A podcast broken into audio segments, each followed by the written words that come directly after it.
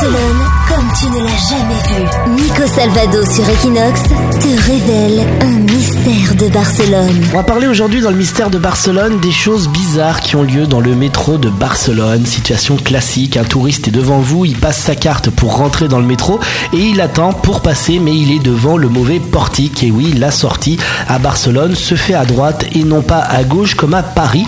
L'explication, c'est en 1990, on a commencé à remplacer la carte avalée voyage après voyage par des tourniquets giratoires de bandes magnétiques. Mais les deux systèmes devaient cohabiter durant un temps.